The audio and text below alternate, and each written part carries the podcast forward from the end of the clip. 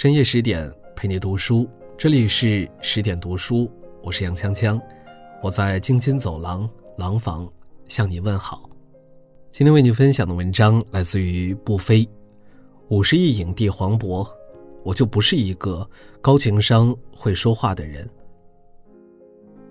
黄渤四十六岁了，这是一个不需要再用什么年龄去证明自己的年纪。二十岁的梦想实现了。影帝到手了，演技证明过了，更多的流量与名气让他提不起兴趣。为了挣脱这满满的疲惫感，黄渤尝试了好多年。作为一个内心极度敏感的人，黄渤本能的抵抗这种无谓的消耗。他开始怀念自己刚出道的状态，那时出演管虎导演的《斗牛士》，一座山上上下下跑个三十六遍。跑烂了几双鞋，受过上百次伤，一个镜头甚至拍一百三十八遍，处处都在挑战一个演员的极限。就连跟他搭档过的梁静都说黄渤是个追求完美的人。但疲惫和突破之后，对于黄渤来说，有着无与伦比的满足感。于是他去做了导演，跳出了曾经的舒适区，他用对新事物的迷茫。去打败意志的迷茫。他将做演员的狠劲儿带入到导演工作中，在拍摄一出好戏时，对于选景极度挑剔，爬一座山不够，还要把岛上的山都爬一遍，只为了选取一个最佳的角度。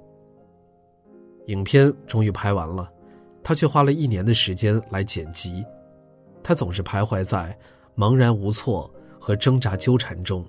只因为他的完美主义，也正是这样的态度，让他获得了重生。其实黄渤深知，专注于某个角色，真诚和冲击感的表演，才能够真正的打动观众的心，才能够真正成为见天地、见众生的艺术家。已过不惑之年，他更懂得放下包袱和光环，扎根于泥土与生活中。不把成就当负担，不因荣耀而迷茫，回归纯粹，高而不端着，才是一个影帝真正的人生。年轻时的黄渤走南闯北，在底层生活过，所以更懂得每个人的难处。在北京当北漂歌手，在餐厅与 KTV 走学，靠着每场四百元的出场费养活自己，没有名气，没有颜值。走学表演的竞争力可想而知，如果在四十分钟内不能让观众啪啪啪的鼓掌，那等着他的就是卷铺盖走人。有一次在酒吧驻唱，下面的观众就开始起哄：“下去，下去！”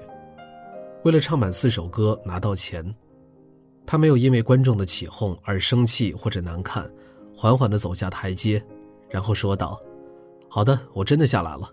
接下来我给大家带来一首。”喜欢我的人都好运。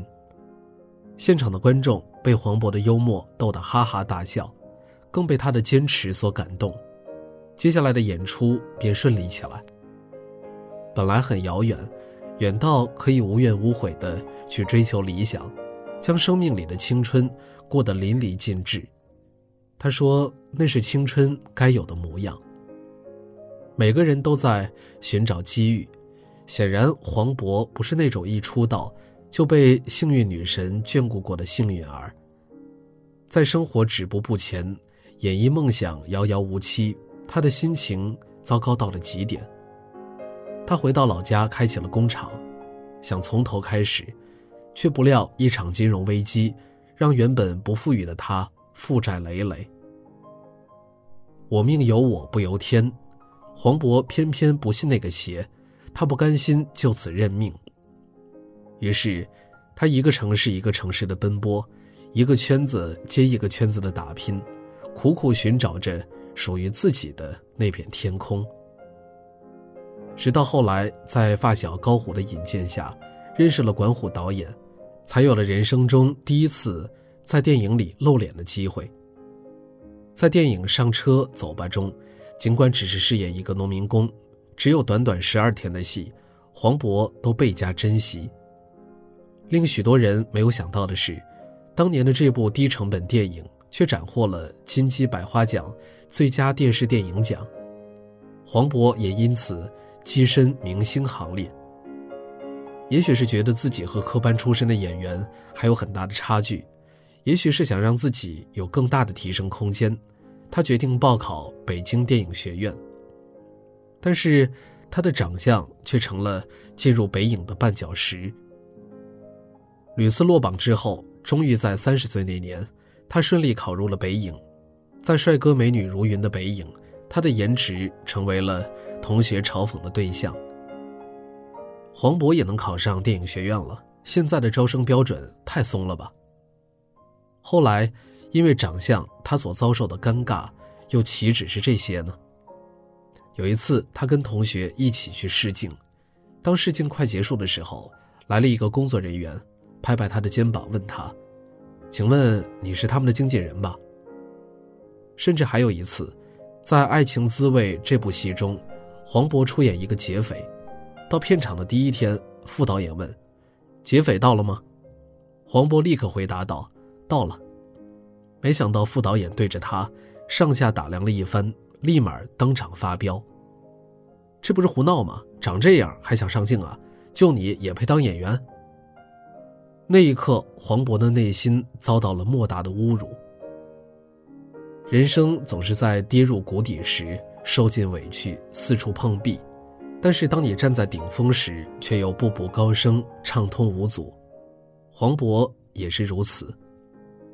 在蛰伏了六年后，当他凭借着自己的实力斩获金马奖与上海国际电影节影帝时，曾经伤害过他、开口骂过他的人。都纷纷改口夸他，演技高超，辨识度高，更有甚者赞誉他为中国的卓别林。以至于在后来的采访中，当他回忆起这段艰苦岁月，他颇为感慨。现在身边全是好人，黄老师，你累不累？休息会儿吧。黄老师，你想吃什么喝什么，我给你拿。黄老师辛苦了。你弱的时候，坏人真多。当你强大以后，整个世界都对你和颜悦色。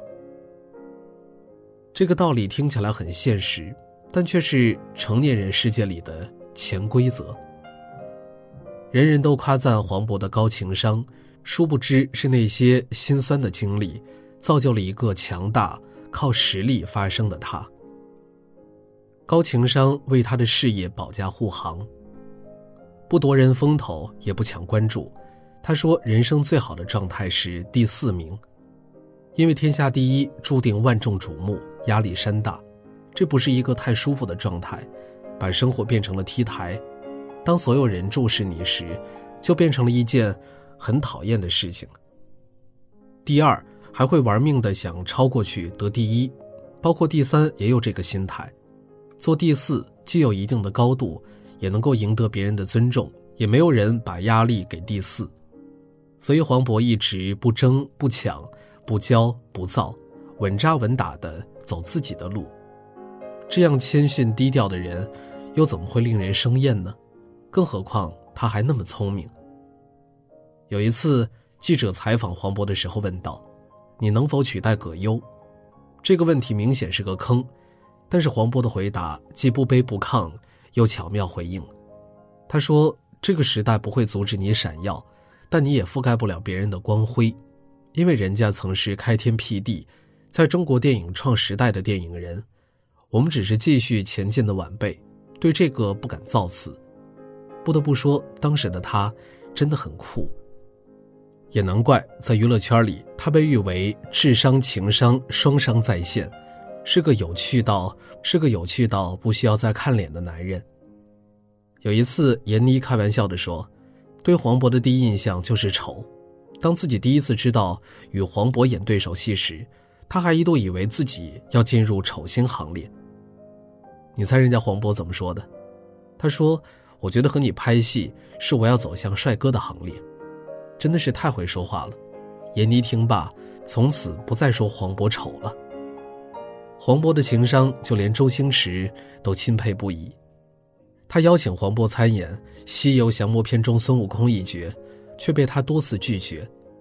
他对周星驰说：“您这山太高了，我翻不过去。”周星驰说：“用你独特的路子，开创不一样的孙悟空就可以。”如此幽默的方式，加深了周星驰对黄渤的印象，以至于后来与黄渤合作后，星爷对黄渤的演技叹为观止，更对他的幽默与谦卑倍加赞赏。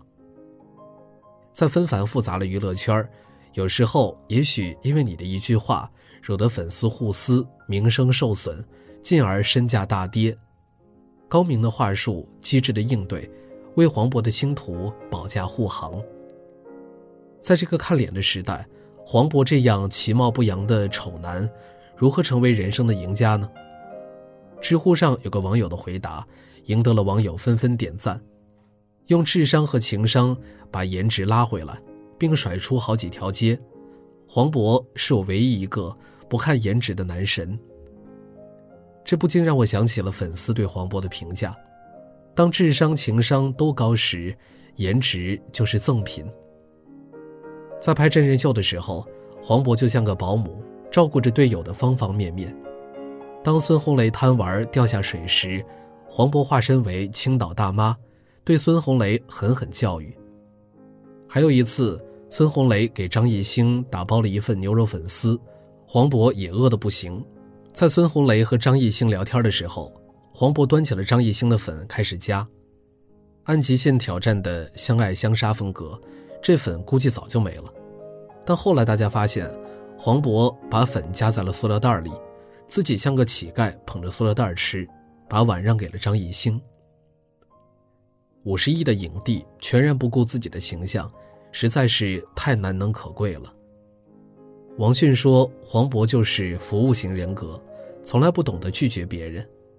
累得不行时，端着碗正要吃饭，有粉丝问能不能跟他合影，他都会放下碗，满足对方。粉丝送的一个小礼物，他都会一直揣在包里。当张艺兴生病，他主动背他去医院，并且留下来亲自照顾。他说：‘有我在，你什么都别担心。’”黄渤对人的好，藏在了这些简单的细节里，却让人特别的感动，就像大白一样，时刻温暖着你的心。难怪刘烨说到黄渤时，给出了至高的评价。在娱乐圈里，最佩服的人就是黄渤，因为他身上有种很大的善良。从无人问津的群演，到五十亿影帝，即便周围掌声雷动，黄渤却保持着难得的清醒。与谦虚，他不装不自负，从心里真心实意的装着其他人，混江湖却没有沾染江湖习气，知世故而不世故，才是黄渤最大的魅力所在。更多美文，请继续关注十点读书，也欢迎把我们推荐给你的朋友和家人，一起在阅读里成为更好的自己。